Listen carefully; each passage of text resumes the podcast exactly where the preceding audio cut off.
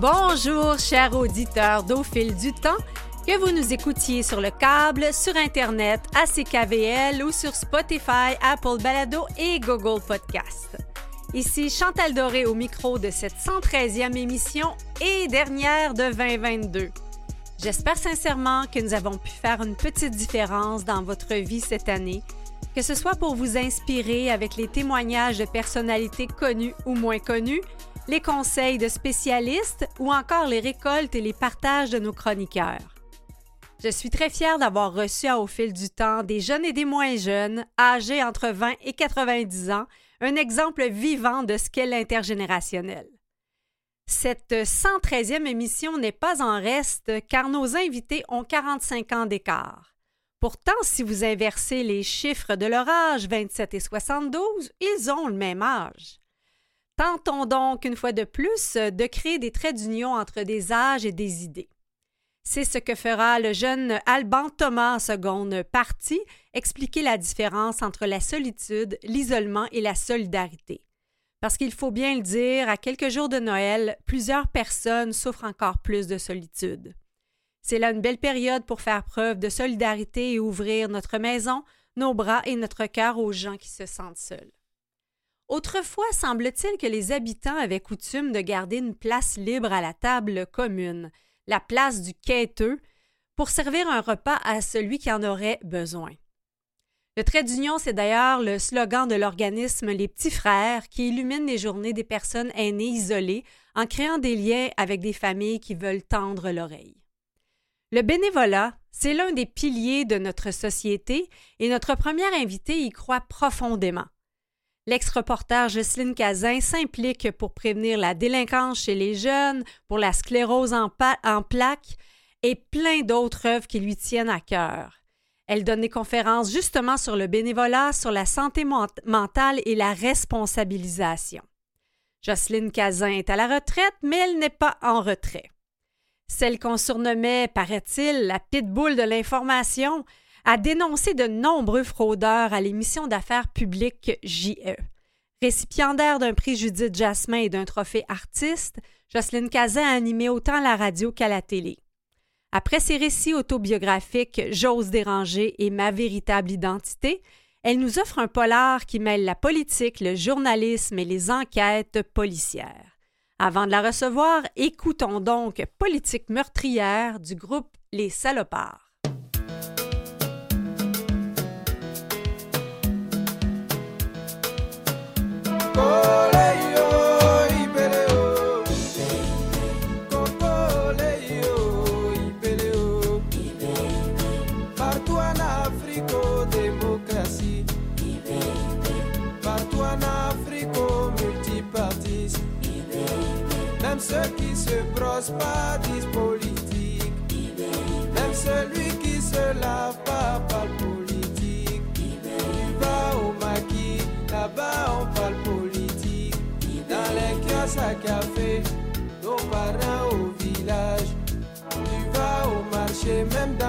dans le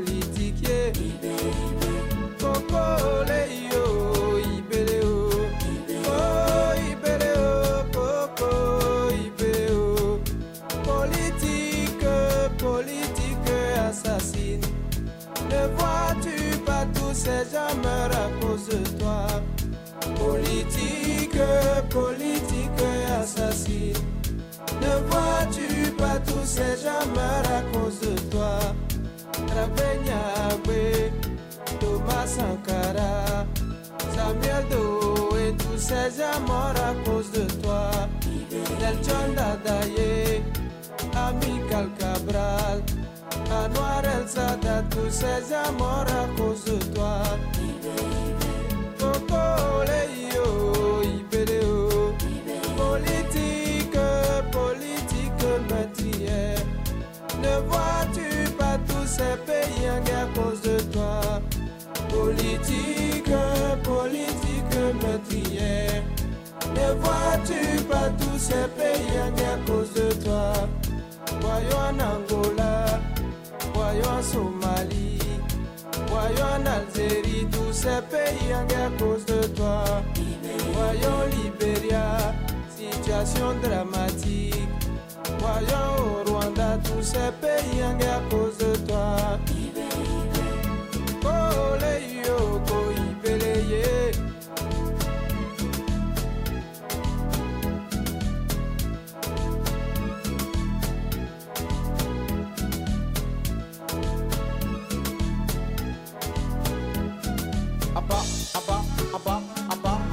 La guerre. Ce sentiment de haine. Abat ce sentiment de haine. Abat, abat, abat la guerre. Abat ce sentiment de haine. Abat, abat, abat, abat la guerre. Abat ce sentiment de haine.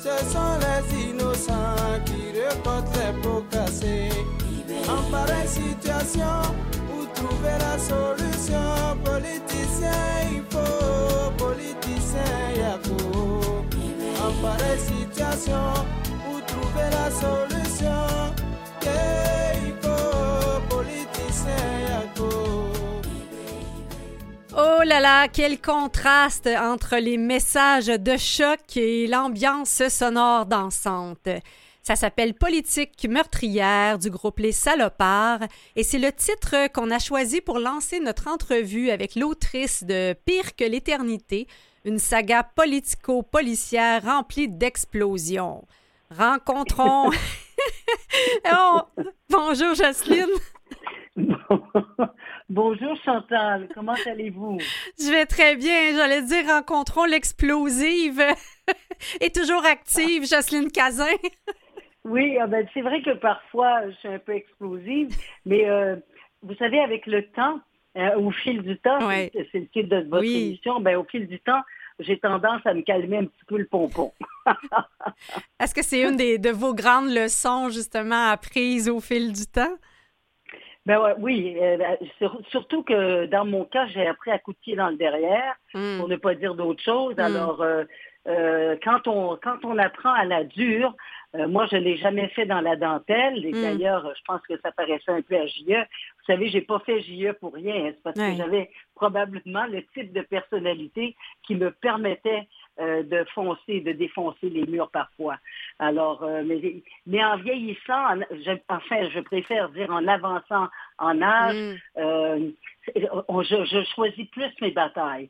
C'est un petit peu ça que j'ai envie de dire. Ouais. En même temps, le travail que vous avez fait dans cette euh, co-animation-là de, de JE, qui était l'émission d'affaires publiques euh, quand même la plus écoutée à l'époque, euh, des fraudeurs, là, vous en avez démasqué plus d'un? Absolument, oui, plus d'un, je dirais même des centaines, parce que j'ai quand même fait l'émission JE. J'ai commencé JE, en fait, on a commencé Gaëtan et moi l'émission Mm. JE en 1993, et moi j'ai poursuivi jusqu'en 2001. Et euh, donc, à chaque semaine, euh, on avait trois à quatre reportages. Alors, ça vous donne une idée euh, de Mm. la somme de gens que l'on a pu dénoncer. Mais ce pas toujours des dénonciations de fondeurs. C'était aussi des, euh, des dénonciations de situations euh, qui étaient qui, euh, où les gens étaient des victimes d'une Oui. situation, mais qui n'étaient pas nécessairement malhonnêtes, mais, mais qui se trouvaient dans des situations qui étaient euh, délicates, difficiles, et où on essayait. Je vais vous donner un, un exemple Mhm. bien nono, là. Un monsieur qui a gagné des patins euh, Brower à l'époque, si je me souviens bien, et euh, le monsieur mesurait 6 pieds 5 et il, il chaussait des, il chaussait des 17. Et évidemment, quand il a gagné ses patins, la compagnie lui a dit, ben non, on ne fait pas des 17. Mm. Mais lui, il voulait ses patins. Il n'avait jamais eu de patins. C'était des patins à glace. Alors, il voulait ses patins. Alors, finalement, il a frappé à la porte de JE. Eh bien, imaginez-vous que euh, notre, notre on, avait quand même un peu de pouvoir, hein, si vous vous souvenez bien. Eh bien, ça a fait en sorte que la compagnie Brower a euh, euh, construit des patins euh, à, la, à, la, grandeur de, des souliers du monsieur. Alors, euh, c'est pas parce que Brower était malhonnête, c'est mm-hmm, juste que, mm-hmm. qu'est-ce que vous dites, il n'en faisait pas. Alors, il n'y avait pas que de, c'est juste pour vous faire la démonstration qu'il n'y avait pas que de la fraude en JE.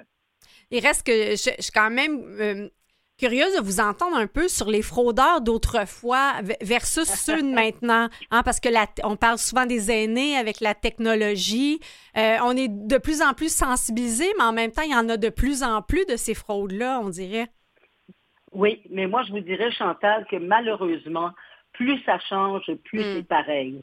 Parce que aussi, euh, aussi la naïveté euh, des gens, malgré la somme d'informations euh, qui est diffusée, que ce soit évidemment à travers les médias traditionnels, mais aussi à travers les réseaux sociaux maintenant. Comment ça se fait qu'une émission comme JE existe encore? Mm-hmm. Moi, je pense que ça, n'aurait pas dû exister à travers le temps. Euh, les gens auraient dû être plus vigilants, mais malheureusement, il y aura toujours des gens euh, qui, qui, auront une certaine candeur et qui, qui vont se laisser carrément avoir. Et, mais des, fraudes contre les aînés, que ce soit il y a 20 ans, il y a 30 ans ou encore aujourd'hui, ça se ressemble. Mais peut-être que c'est encore plus raffiné aujourd'hui. Puis en plus, avec les réseaux sociaux, avec Internet, euh, ben, ça exacerbe un petit peu euh, ce genre de situation-là. Ben, vous parlez dans une de vos conférences de, l'importance justement de, de, se responsabiliser aussi. Oui. Il y a une partie de ça là-dedans, de ne pas jouer à la victime. Ben, absolument. Et ça, c'est un très bon point, Chantal, parce que euh, d'ailleurs, je, donne l'exemple des euh, à l'époque de la crise du verglas, mm. on n'a jamais tant vu euh, de gens faire des réclamations de crevettes qui avaient dégelé dans le congélateur. si bien si bien qu'à l'époque, on avait dit qu'il y avait plus de crevettes, euh, autrement dit, on avait, on avait réclamé plus de crevettes qu'il y en avait dans tout l'océan. Et après, on se demandait pourquoi est-ce que les polices d'assurance avaient augmenté de 5 mm. à 10 C'est ça l'histoire, c'est que les gens ne se responsabilisent pas de façon individuelle et si bien que ça se répercute de façon socialement. Oui. Et moi, ce que je dis, il faut arrêter de dire que c'est toujours la faute des autres, que c'est la faute du gouvernement. Ça commence par soi-même. Le gouvernement, c'est soi-même. On, on fait partie du gouvernement. Alors, si on abuse dans telle ou telle situation, c'est sûr que ça va nous retomber dans la face à un moment donné ou à un autre.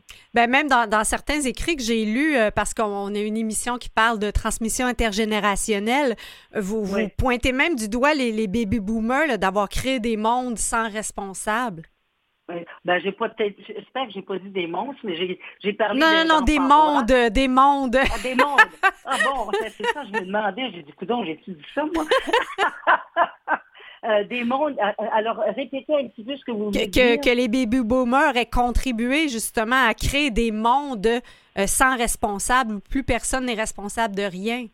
Ben voilà. Mm. Euh, ben, à, partir des années 70, quand on a, quand on, quand on est devenu plus permissif à l'égard des plus jeunes, mm. euh, par exemple le tutoiement euh, à l'école, on disait aux enfants, tu peux m'appeler, tu peux m'appeler par mon prénom, tu peux m'appeler Jocelyne, tu peux me dire tu et tout.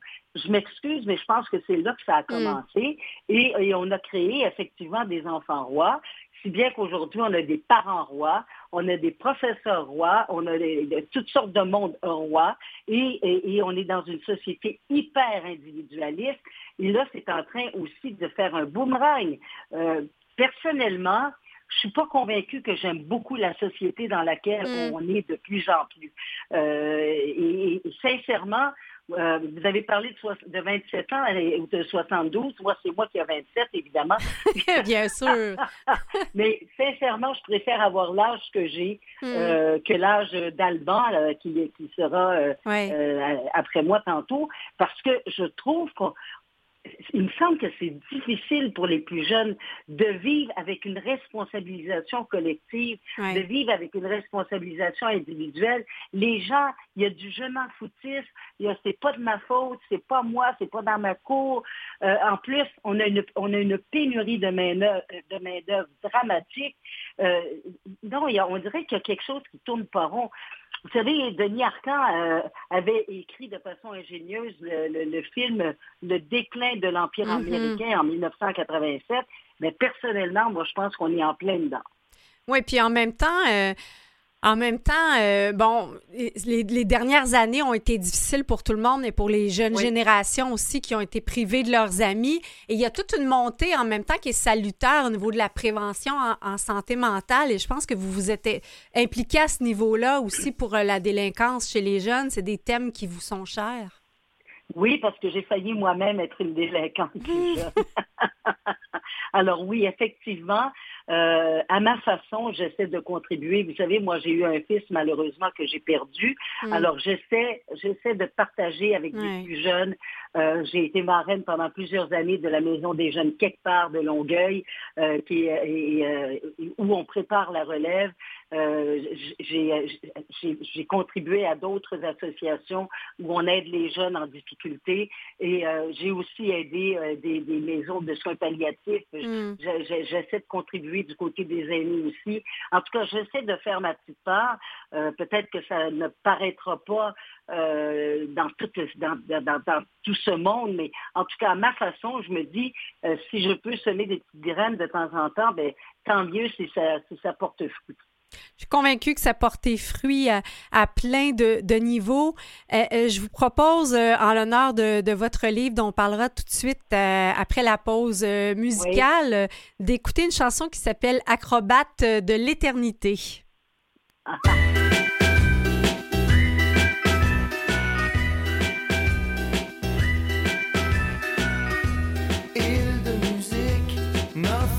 toi. je suis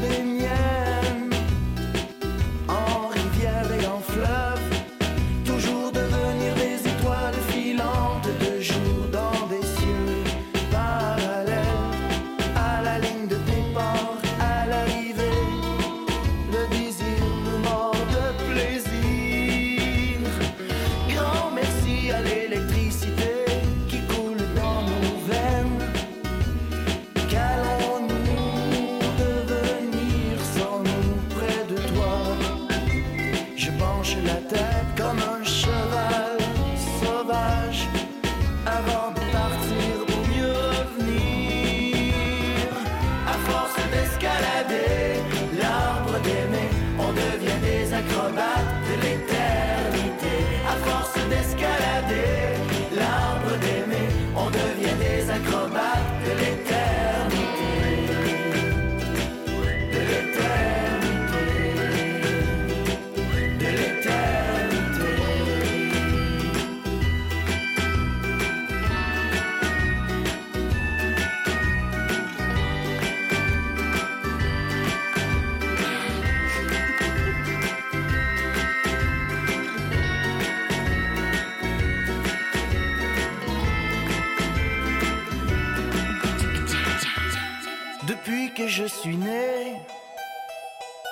j'ai toujours su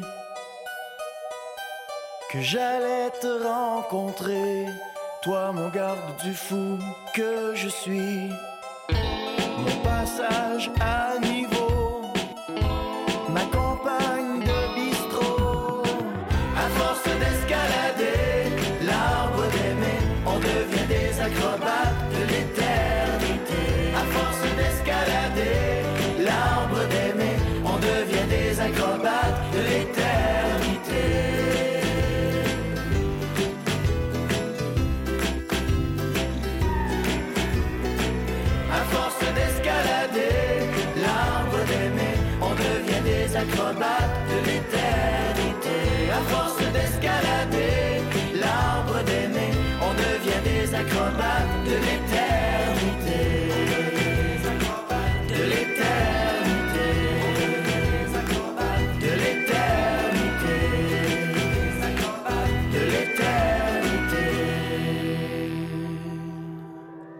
Acrobate de l'éternité de Yann Perrault et Marie-Pierre Veilleux. C'est un clin d'œil euh, au polar euh, policier que vient nous présenter Jocelyne Cazin qui s'appelle Pire que l'éternité. Euh, Il y en a des Oui, acrobaties, hein? C'est moins drôle que la, la merveilleuse euh, chanson de Yann Perrault, par Oui. contre. Ben, il y en a des acrobaties. Euh. Il y a des explosions, des acrobaties. Ben, je dis acrobaties, mais beaucoup là, entre fiction et réalité. Parce qu'on Oui. nomme des gens existants qui ont vécu, un, un Robert Bourassa, puis il y a des gens que qu'on imagine, un Jean Monnet. Euh, J'étais curieuse de savoir, inventer, est-ce que c'est pas une façon de révéler encore plus?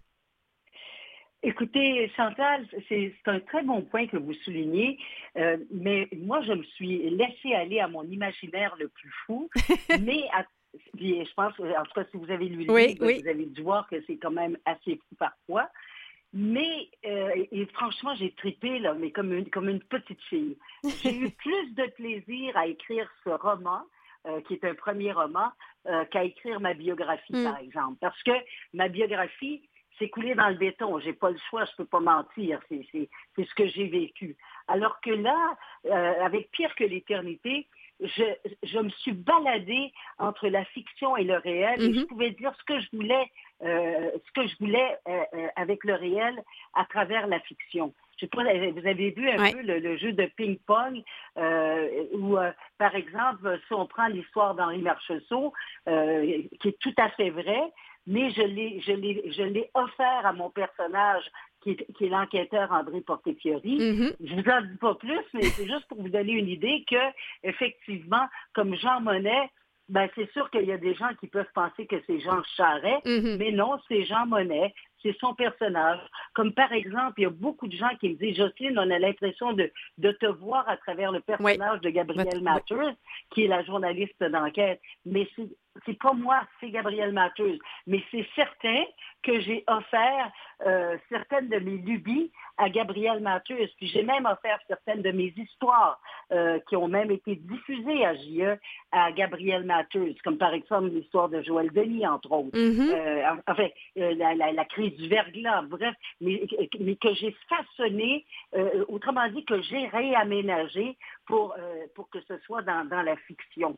Alors, c'est vraiment, euh, je ne sais pas comment, comment vous avez réagi, vous, Chantal, à travers tout ça?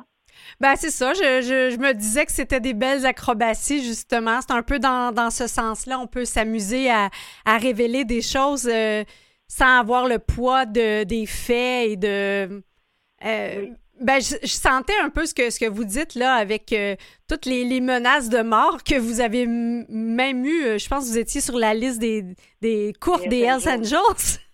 Oui, effectivement, ça, j'ai vécu ça. Ouais. Euh, mais bon, ben évidemment, Gabrielle Matheus ne vit pas ça. Mm. Mais, euh, mais, mais ça a été vraiment une expérience extraordinaire parce qu'en plus, euh, si euh, les gens qui aiment l'histoire, il y a de l'histoire Oui. dans ce livre-là. Euh, il y a des éléments historiques. Euh, il, y a, il, y a, des voyages, il y a de la bouffe, il y a des soirées bien arrosées. Euh, il, y a, le caractère journalistique aussi. Euh, les journalistes qui ont fait de l'enquête vont, vont je pense qu'ils vont y trouver leur compte. j'ai eu l'aide, vous savez, j'ai eu l'aide d'enquêteurs de crimes majeurs. Donc, il n'y a rien il n'y a, a, rien qui a été laissé au hasard dans ce livre-là. Tout est euh, probable, tout est probant, mm-hmm. tout est crédible. En tout cas, c'est ce que même euh, a dit euh, euh, Paul Arcand, que vous connaissez sans doute, qui a, qui, a, qui, a, lu le livre, qui m'a eu, qui m'a reçu en entrevue et qui m'a dit qu'il y avait le souci du détail dans mon livre. Alors, c'est ce que j'ai apprécié. Alors donc, à travers mon, mon, mon travail d'écrivaine, j'ai continué de, de j'ai continué d'œuvrer comme journaliste aussi. Absolument, absolument. C'est ce que c'est ce qu'on ressent. Vous savez. Ah oui? Oui, puis, tu sais, vous dites aussi, euh, justement, avec tout ce que vous avez pu vivre, euh, vous avez choisi d'oser, risquer d'affirmer tous les volets de votre identité. Euh, vous, avez participé, vous avez accordé une entrevue à notre collègue Denis Martin Chabot à l'heure où l'arc-en-ciel se lève. Et ça, c'est le, le, côté pansexuel où vous dites je, je n'ai pas à, définir une orientation sexuelle, je suis à l'amour, point. E, est-ce qu'il n'y a pas un côté de ça qui rejoint les jeunes générations, justement, qui, qui, euh, qui sont plus à l'aise d'affirmer. Euh? ça doit être mon côté jeune. oui, hein? c'est ça. Effectivement, peut-être que ça rejoint euh, beaucoup plus les jeunes. C'est sûr que moi, j'ai été des années à cacher ma bisexualité. Mm-hmm. Et alors, donc, pendant une vingtaine d'années, j'ai pratiqué l'homosexualité, je peux dire ça comme ça parce que je ne suis pas homosexuelle, je ne suis pas... Euh, je suis, Vous aimez des gens. Je suis à l'amour. J'aime les gens. Et, et, je pense que les jeunes sont beaucoup plus euh, permissifs de ce côté-là que ne l'était ma génération et, ou la génération de mes parents, par exemple. Alors, tant mieux, euh, mais vous savez, moi, j'ai toujours été euh, un peu en avant de mon temps sur plein d'affaires. Euh, sur le plan informatique, j'ai été la première à TVA à, vouloir euh, avoir un site web pour l'émission JE. Mm. alors, ça, on était en 95 à l'époque, là. Alors, j'ai mon côté enfant que j'aime encore et qui me, qui me donne le goût de vivre une journée de plus. Absolument. Vous n'êtes pas à la retraite, comme vous l'avez dit. Vous êtes à la retraite, mais vous n'êtes pas en retraite. C'est une très belle formule, Jocelyne en fait, je suis à la retraite de mon entreprise, oui. qui appelée TVA. Mais effectivement, Toujours je suis en retraite, je suis active, je continue. Je, là, ça se peut qu'il y ait une suite à pire que l'éternité, alors tant mieux. Euh, on sera à l'écoute. Eh oui. Merci Jocelyne, on sera à l'écoute. Euh, ça s'appelle Pire que l'éternité. Au plaisir, euh, Jocelyne. Au revoir. Merci, bonne fête. Au revoir. Après la pause, la vision du sociologue Alban Thomas sur la solitude.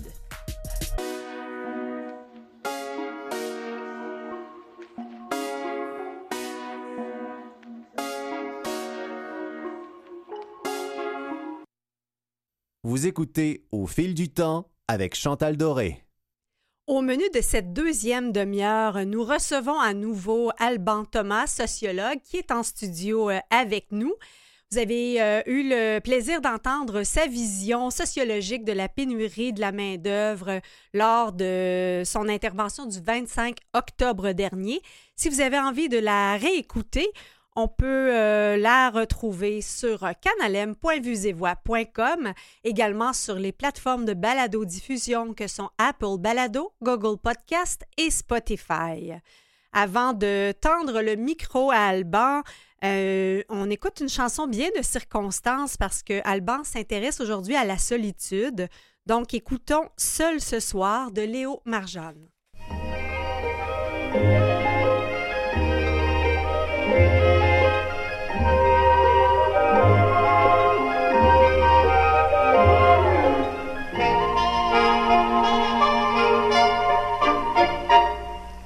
Viens de fermer ma fenêtre le brouillard qui tombe est glacé.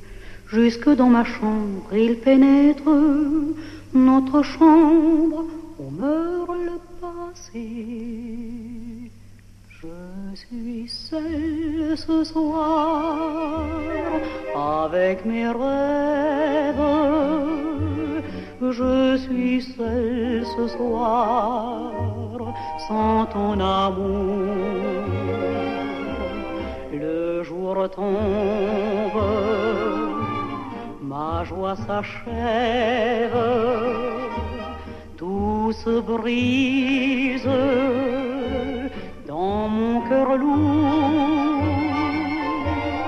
Je suis seule ce soir avec ma peine. J'ai perdu l'espoir de ton retour. Et pourtant, je t'aime encore et pour toujours. Ne me laisse pas seule sans ton amour.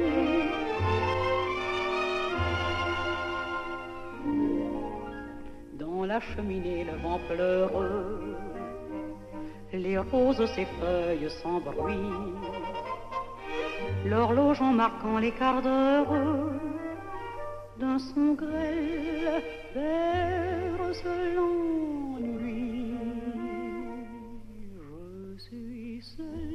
Ce soir avec mes rêves.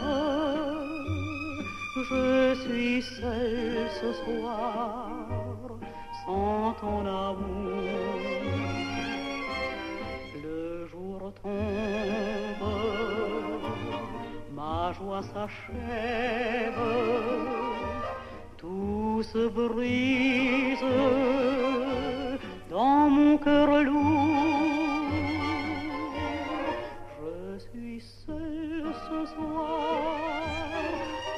Avec ma peine. J'ai perdu l'espoir de ton retour. Et pourtant, je t'aime encore et pour toujours. Ne me laisse pas seule sans ton amour.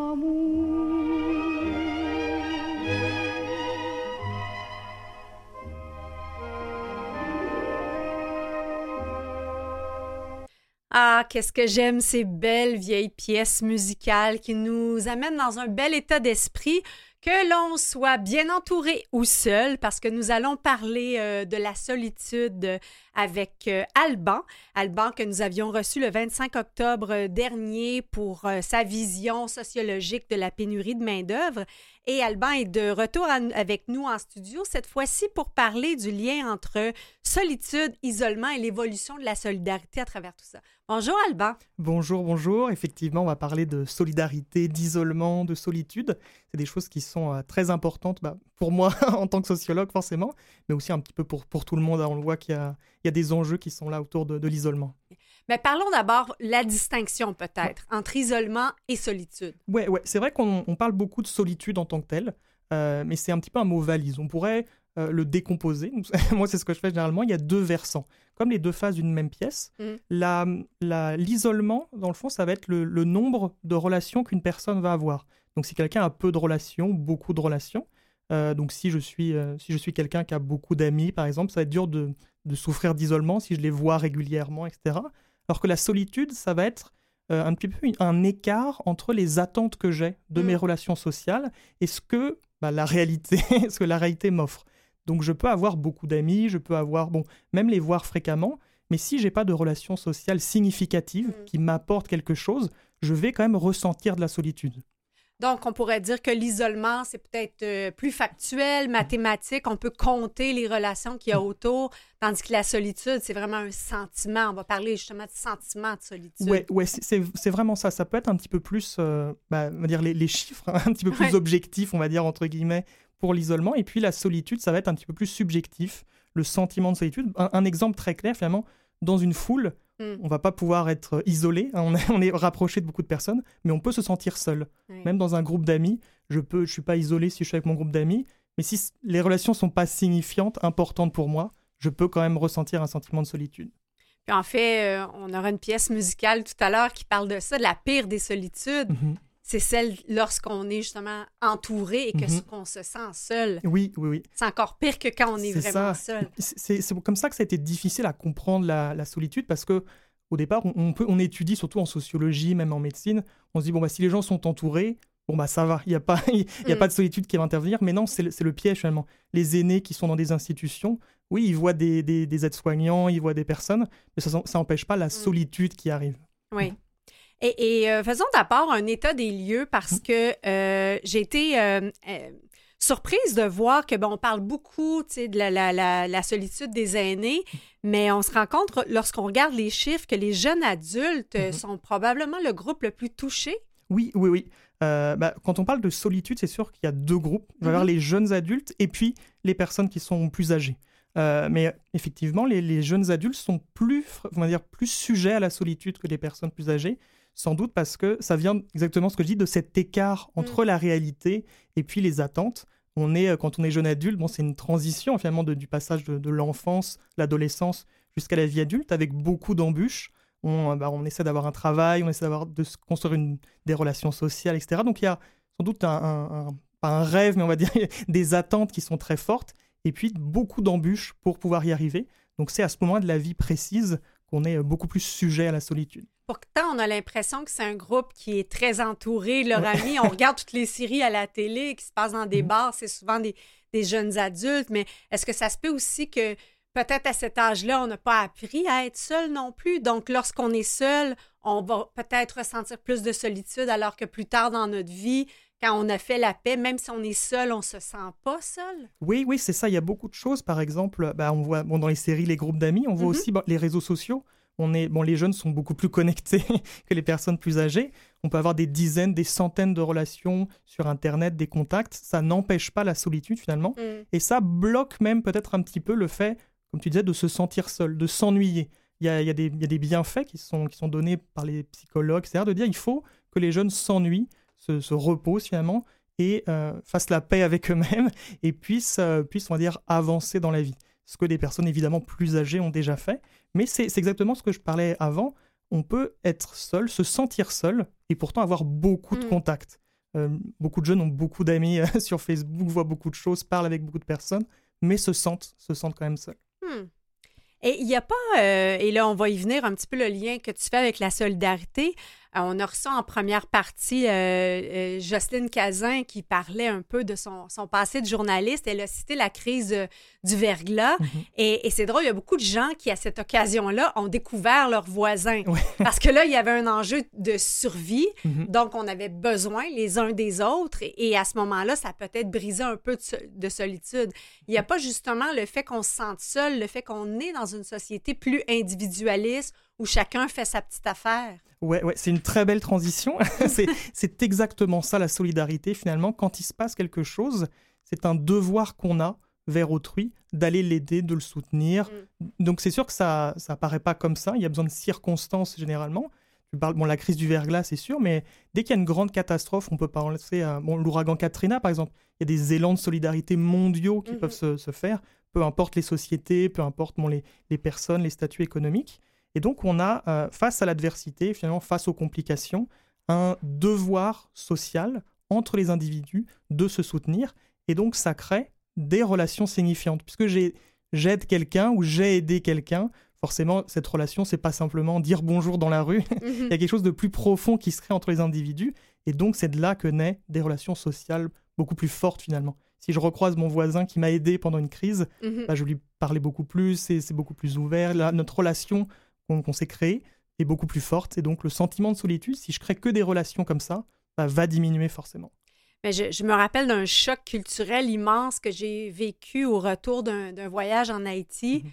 Où, euh, bon, on est, on est dans la pauvreté, on est dans la solidarité nécessaire. Mhm. Et le lundi, je suis dans un autobus et je vois tout le monde, personne qui se parle, tout le monde sur son téléphone. Et je me dis, ben, on était dans la pauvreté, mais on voyait les gens, toujours Mhm. les gens ensemble, en train de, de- d'essayer de survivre, mais aussi de danser, de, de, de- d'être ensemble. Ouais, ouais, justement, c'est justement ces difficultés-là qui, euh, on va dire, font ressortir le besoin de solidarité. Mm. Et puis, on est dans des sociétés, ça m'amène de manière très habile à faire une transition, mais à, à des sociétés qui sont beaucoup plus individualistes, notamment les sociétés occidentales. On est, j'imagine, dans le bus. Connaissais pas les personnes qui étaient avec toi dans le bus. Tu leur as jamais parlé. Tu vas probablement jamais leur parler ou même les recroiser. Donc c'est difficile de lier, on va dire, de, de créer des liens sociaux beaucoup plus forts, beaucoup plus profonds avec des personnes qu'on va jamais recroiser finalement. Donc Mm. euh, il y a une société comme ça qui va, qui, on va dire, qui est propice finalement à la solitude. Avec, on est Mm. entouré, on est, on est difficilement isolé, même si Ouais. évidemment il y a des situations où ça existe, mais on peut être très très seul. Hmm. Et, et tu voulais nous parler un peu de deux types de solidarité. Mhm. Et là, là, on va avoir besoin d'explications parce qu'on parle de solidarité mécanique versus solidarité organique. Alors, Oui. explique-nous ça. Ouais. bah, on peut partir mais déjà de, de, de constats qu'on a fait. Mhm. Là, en ce moment, on est dans des sociétés, euh, on va dire, individualistes, mais comment est-ce qu'on en est arrivé là? Bon, c'est là que je peux sortir euh, mes livres de sociologie, Oui. c'est ça. Donc, je vais pas vous assommer avec ça, mais il y a une transformation qui s'est faite. Ça n'a pas toujours été comme ça. On n'a pas toujours été dans des sociétés fortement individualisées, avec une solidarité bon, qui doit attendre des, on va Ben, dire, les des, les gens sur les fermes, entre autres. Euh, moi, j'ai eu un copain qui me disait, ben, nous, on était, on vient d'une famille d'agriculteurs. Ben, Mhm. quelqu'un bâtissait sa maison, tout le monde y allait. Exactement. C'était comme ça. Exactement. Si on remonte dans le temps, c'est euh, bon, c'est un auteur, qui un des pères de la sociologie qui s'appelle Émile Durkheim, Mhm. a fait la distinction entre euh, bah, cette solidarité qu'il appelle mécanique. Donc ça, ça, me- ça fait un peu mal de tête parce que mécanique, c'est avant, avant les industries, mais qui, euh, du coup, c'est plus la solidarité survient parce que on fait à peu près, on est dans les fermes, hein, on fait tous à peu près le même travail, on a tous les mêmes, on va dire les mêmes loisirs, les mêmes références, les- la même culture, et donc on va, on va dire, se souder entre eux. Quand on est euh, bon, en Nouvelle-France, par exemple, Mhm. on est là, on est, on est fermier, on est défricheur, on est coureur des bois, on va se soutenir quand il y aura euh, un problème. Et plus, on va dire, plus le, le temps avance, plus l'industrialisation arrive, et plus cette, cette solidarité se transforme. Mm. On arrive à des sociétés où toutes les personnes sont individuelles, surspécialisées. Là, on est, on est à la radio. Aucun d'entre nous, on n'a on n'a pas créé les micros qui sont ici. On a évidemment, il y a, le bâtiment, on ne l'a pas construit. Donc, on est spécialisé. On, on parle à la radio, on est sociologue, on Mhm. est animateur, et on dépend de tous les gens qui sont autour de nous. Si moi, je veux m'habiller, si je veux manger, je dépends d'autres personnes, mais je les connais pas. Finalement, je- Pourtant, ça devrait amener ça. encore plus de solidarité Donc- parce que on est plus spécialisé. C'est ça. En Mm. fait, on n'est plus dépendant des autres, Mm. mais finalement, on est beaucoup plus éloigné d'eux. Mon Mm. quotidien est beaucoup plus éloigné que celui de mon boulanger, que celui de quelqu'un qui va tisser des vêtements, qui va faire n'importe quoi d'autre qui intervient dans ma vie. Donc, euh, la, solidarité, la solidarité intervient, euh, cette fois-ci, bah, un peu plus organiquement. Donc, on est tous entremêlés les uns aux autres, on est là, on ne s'attarde pas un peu à ce que fait l'un ou l'autre, Mm. mais dès qu'il va y avoir un plus gros problème, c'est là que la solidarité va intervenir. Donc c'est plus, plus comme avant où tout le monde avait une vie qui se ressemblait un petit peu, et puis on se comprenait directement quand il y avait, quand il y avait un besoin. On n'ira pas sur l'influence de la religion, on pourrait y aller une autre fois, ça. mais il y avait aussi ça qui était Oui. un, un vecteur social. Peut-être en terminant, Alban, euh, euh, tu, tu- effectivement, tu, tu dis que il y a les sociétés plus individualistes versus des sociétés plus collectivistes, la Chine, le Brésil. Mais là, tu, tu nous parles des Ikikomari. Là, j'étais curieuse de savoir ce que c'est en terminant. Presque, presque. Euh, c'est des hikikomori euh, qui, sont, euh, qui sont au Japon, par exemple, des, des personnes, souvent des jeunes, qui euh, se retirent chez eux. Donc, ils Ah. ont des fois des, des travails, ou alors pas de travail, pas d'études, mais ils sont chez eux et ils ne sortent plus. Donc là, on est en situation bah, d'isolement, finalement, mais on n'est pas, alors, on va dire presque à 50% en situation de solitude. C'est-à-dire que c'est des gens qui vont, soit à cause de, bon, bah, à l'école, ça s'est très mal passé, donc ils vont vouloir se retirer, ou alors au travail, ça ne leur a pas plu. Parce qu'on sait, bon, la société japonaise, Mm. le milieu du travail est assez difficile, donc Intense, ils ouais. vont se retirer, euh, mais c'est pas pour ça qu'il va y avoir de la solitude. Donc ils, restent seuls, ils font leurs activités seuls, et donc ils, ils sont là, ils se retirent. C'est La, la différence vraiment qu'on a avec les sociétés bah, occidentales individualistes, c'est que on va, si, si on se retire dans une société individualiste, notre, la valeur qu'on a en tant qu'être humain perd, puisque toute notre valeur, moi ma valeur, Mm. ça va être le travail qu'on fait, les activités qu'on fait, ce qu'on produit. Dans une société collectiviste, oui, mais c'est la collectivité qui prime en- entre guillemets. Donc ils vont pouvoir se retirer et ne pas avoir peut-être moins ce sentiment de solitude, qui est une des différences entre, euh, entre les deux types de, de sociétés. Hmm. Hey, J'imagine que tu suis aussi un peu tout ce qui se passe du côté des, des mondes virtuels euh, Mhm. qui se développent, qui vont nous donner une impression de connexion, mais qui, qui vont peut-être empirer le sentiment de solitude. Ouais, ouais, ça c'est un petit peu, peut-être un petit peu un piège notamment. Mm. Les, univers numériques, ça existe depuis très longtemps.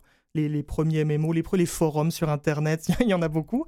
Et ça crée beaucoup de liens. De la même manière que les réseaux sociaux, ça va créer beaucoup de liens mais beaucoup de liens superficiels. Donc on va parler bah, de ce qui se passe à l'intérieur du forum, ce qui se passe à l'intérieur du site internet, du jeu, du monde numérique, du métaverse maintenant, sans mm. doute, qui est en train de se, créer. Mais euh, il manque la, même chose, une relation signifiante. Donc il faut, euh, ça existe, il y a des études qui sont faites, il faut que les personnes bah, se, se lient dire, beaucoup plus profondément qu'une simple relation sur Internet ou dans un monde virtuel pour, euh, pour effacer ce sentiment de solitude. On aura l'occasion certainement de creuser le tout euh, dans le futur. Merci beaucoup, euh, Alban Thomas, sociologue. Merci beaucoup. Pour cette chronique. Puis tiens, je t'invite à, à, écouter avec moi une chanson qui parle, comme je le disais, de la pire des solitudes, seule avec du monde autour. Et c'est de Aurel San.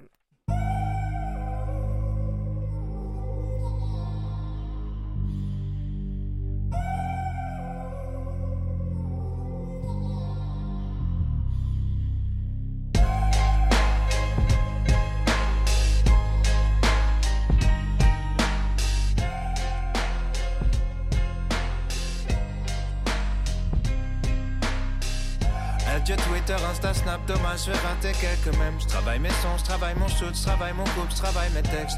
C'est fou, je travaille tout le temps, mais c'est des vacances dans ma tête. Faut croire que la vie est belle, je vais pas te cacher que la vie est belle. Seul avec du monde autour. Seul avec du monde autour. Seul avec du monde autour. J'habite dans une ville de merde avec la tour Eiffel dedans Où les gens sont tristes et pressés, où les gens pleurent en marchant. Mais je viens de prendre une maison près de Caen où ma famille passe les dimanches. Ma grand-mère part à la messe pendant que ma nièce regarde les anges. En chaussons dans mes crocs, j'emmène ma zouze au mini-golf. On vit avant d'avoir des gosses, ouais, ouais. Ensemble comme alcool et clopes, je m'en branle, j'écoute que de la K-pop, trottinette électrique de cross, ouais, ouais mon meilleur pote vient faire de la boxe, fais que de me faire péter la gueule. On trouve les gars parlent de vrais trucs, j'en la vérité sur les meufs. Je me lève à 8 heures pour écrire, je suis clairement pas un vrai rappeur. Soirée karaoké, chante au Dédé. Ah, moi c'est ma soeur. Adieu Twitter, Insta, Snap, dommage, je vais rater quelques mêmes. Je travaille mes sons, je travaille mon shoot, je travaille mon couple, je travaille mes textes. C'est fou, je travaille tout le temps, mais c'est des vacances dans ma tête. Faut croire que la vie est belle, je vais pas te cacher que la vie est belle. Adieu Twitter, Insta, Snap, dommage, je vais rater quelques mêmes. Je travaille mes sons, je travaille mon show, je travaille mon couple, je travaille mes textes. C'est fou, je travaille tout le temps, mais c'est les vacances dans ma tête. Faut croire que la vie est belle, je vais pas te cacher que la vie est belle. Seul avec du monde autour. Seul avec du monde autour. Seul avec du monde autour.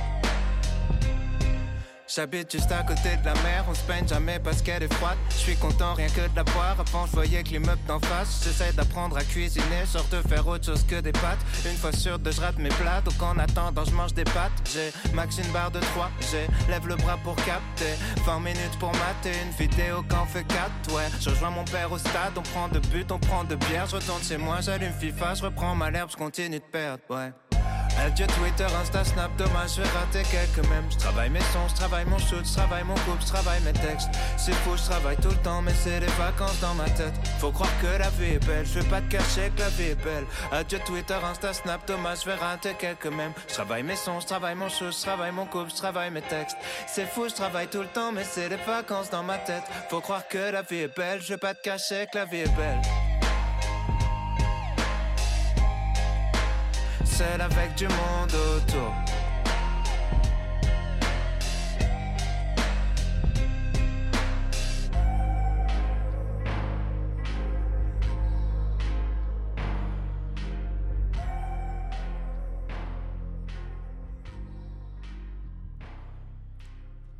Seul avec du monde autour euh, du rappeur français Aurel San. Si vous ne le connaissez pas, peut-être euh, certains d'entre vous ne le connaissent pas, vous connaissez probablement euh, Stromae. Ben, sachez que lorsque Stromae est bloqué sur des textes, c'est Aurel San qui l'appelle pour l'aider à fignoler ses textes. Alors, un rappeur français euh, qui a beaucoup évolué à travers euh, euh, son œuvre, à travers les années, il nous parle de cette solitude qui est la pire lorsqu'on est entouré d'autres personnes. Euh, on parlait avec Alban pendant la, pièce euh, de, toute l'évolution de, de, la, solitude, la solidarité, puis on se demandait où sont et que sont devenus les, clubs optimistes, les chevaliers de colon, les filles d'Isabelle. Donc, je suis curieuse, si vous avez fait partie ou vous faites toujours partie de l'un de ces groupes, euh, appelez-nous, racontez-nous votre expérience de tout ça. On aimerait bien euh, comprendre le phénomène et se demander qui a pris le relais de ces euh, organisations. J'ai envie de vous parler, évidemment, comme chaque année, il y a Intergénération Québec qui lance son concours pour la semaine intergénération, intergénérationnelle qui aura lieu du 21 au 27 mai 2023. Donc, évidemment, le, concours vise à reconnaître des initiatives euh, intergénérationnelles, qu'elles soient organisées par des individus ou des organisations à but non lucratif. Et les six projets lauréats recevront une bourse de 1000 dollars de la Fondation euh, Luc Maurice. Alors, des exemples de projets qu'il y a eu, euh, par exemple, celui de la FADOC région des Laurentides, qui a fait 20 jumelages intergénérationnels entre ados et aînés. Donc, ça a été des échanges hebdomadaires, que ce soit des coups de téléphone ou encore des discussions en vidéo pendant un mois ou deux. Il y a également eu un projet euh, autour d'un métier à tisser qu'on a restauré tout le monde ensemble, un métier qui n'avait pas servi depuis 60 ans, qui est installé dans la bibliothèque école euh, de l'école du village. Et euh, tout le monde ensemble, on a réussi à créer plusieurs pièces textile et ça a ravivé des souvenirs chez les plus âgés et transmis le goût de l'artisanat aux plus jeunes. Donc, évidemment, vous comprendrez que euh, ce serait un de mes euh, grands rêves qu'au fil du temps soit un lauréat du euh, concours de la semaine intergénérationnelle en 2023. Et c'est là, chers auditeurs, que vous jouez un rôle. J'ai une euh, demande à vous faire et euh, j'ose la demander parce qu'après tout, on est proche de Noël. Si vous avez ressenti que l'émission vous emmenait un moment agréable à chaque écoute, une réflexion, une inspiration pour passer à l'action, pourriez-vous, s'il vous plaît, en parler à quelqu'un qui pourrait en bénéficier? Donc, ce que vous pouvez faire, c'est partager la page Facebook de l'émission sur votre propre page Facebook.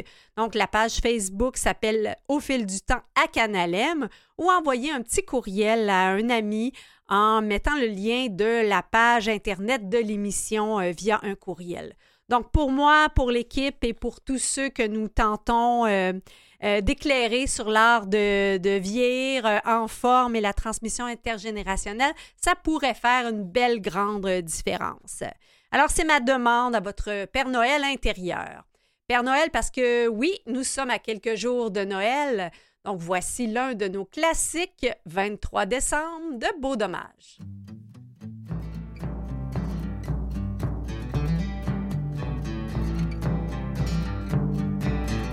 J'ai dans la tête un vieux sapin, une crèche en dessous. Un Saint-Joseph avec une canne en caoutchouc. Était mal faite, pis j'avais frais. Quand je revenais de passer trois heures dans un igloo. Qu'on avait fait deux ou trois gauches et Girondou. J'ai devant les yeux quand je suis heureux une sorte de jeu.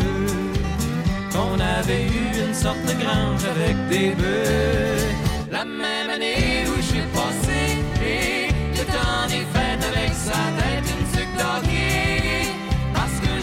me faire passer pour la Garvey 23 décembre, joyeux Noël, Monsieur Côté, salut TQ, on se reverra le 7 janvier. J'ai sur le cœur un jour de l'an où mes parents pensant bien faire, m'avait habillé en communion. Chez ma grand-mère, c'était mon père qui se déguisait en Père Noël pour faire croire les cadeaux, ça venait pas tout de Dupuis frère. 23 décembre, joyeux Noël, Monsieur Côté, salut Ticu, on se reverra le 7 janvier.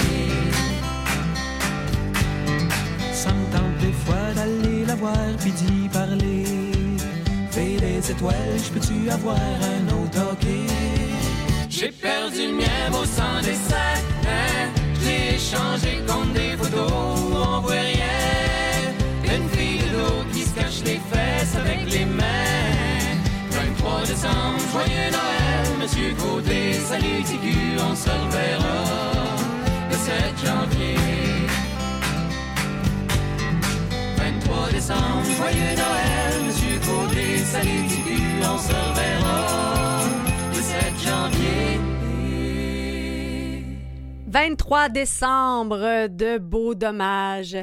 Et c'est ainsi que se conclut notre 113e émission, dernière de 2022 et probablement dernière de notre Maurice Bolduc euh, national qui nous a accompagnés en régie. Alors l'équipe euh, va aller faire un petit chin-chin euh, tout de suite après. On espère qu'on va peut-être pouvoir le garder. Merci à Catherine Bourderon à la recherche, Jean-Sébastien Jean La Liberté. Notre invité, Jocelyne Cazin, son polar s'appelle Pire que l'éternité, publié chez Flammarion Québec. Merci également à Alban Thomas, sociologue.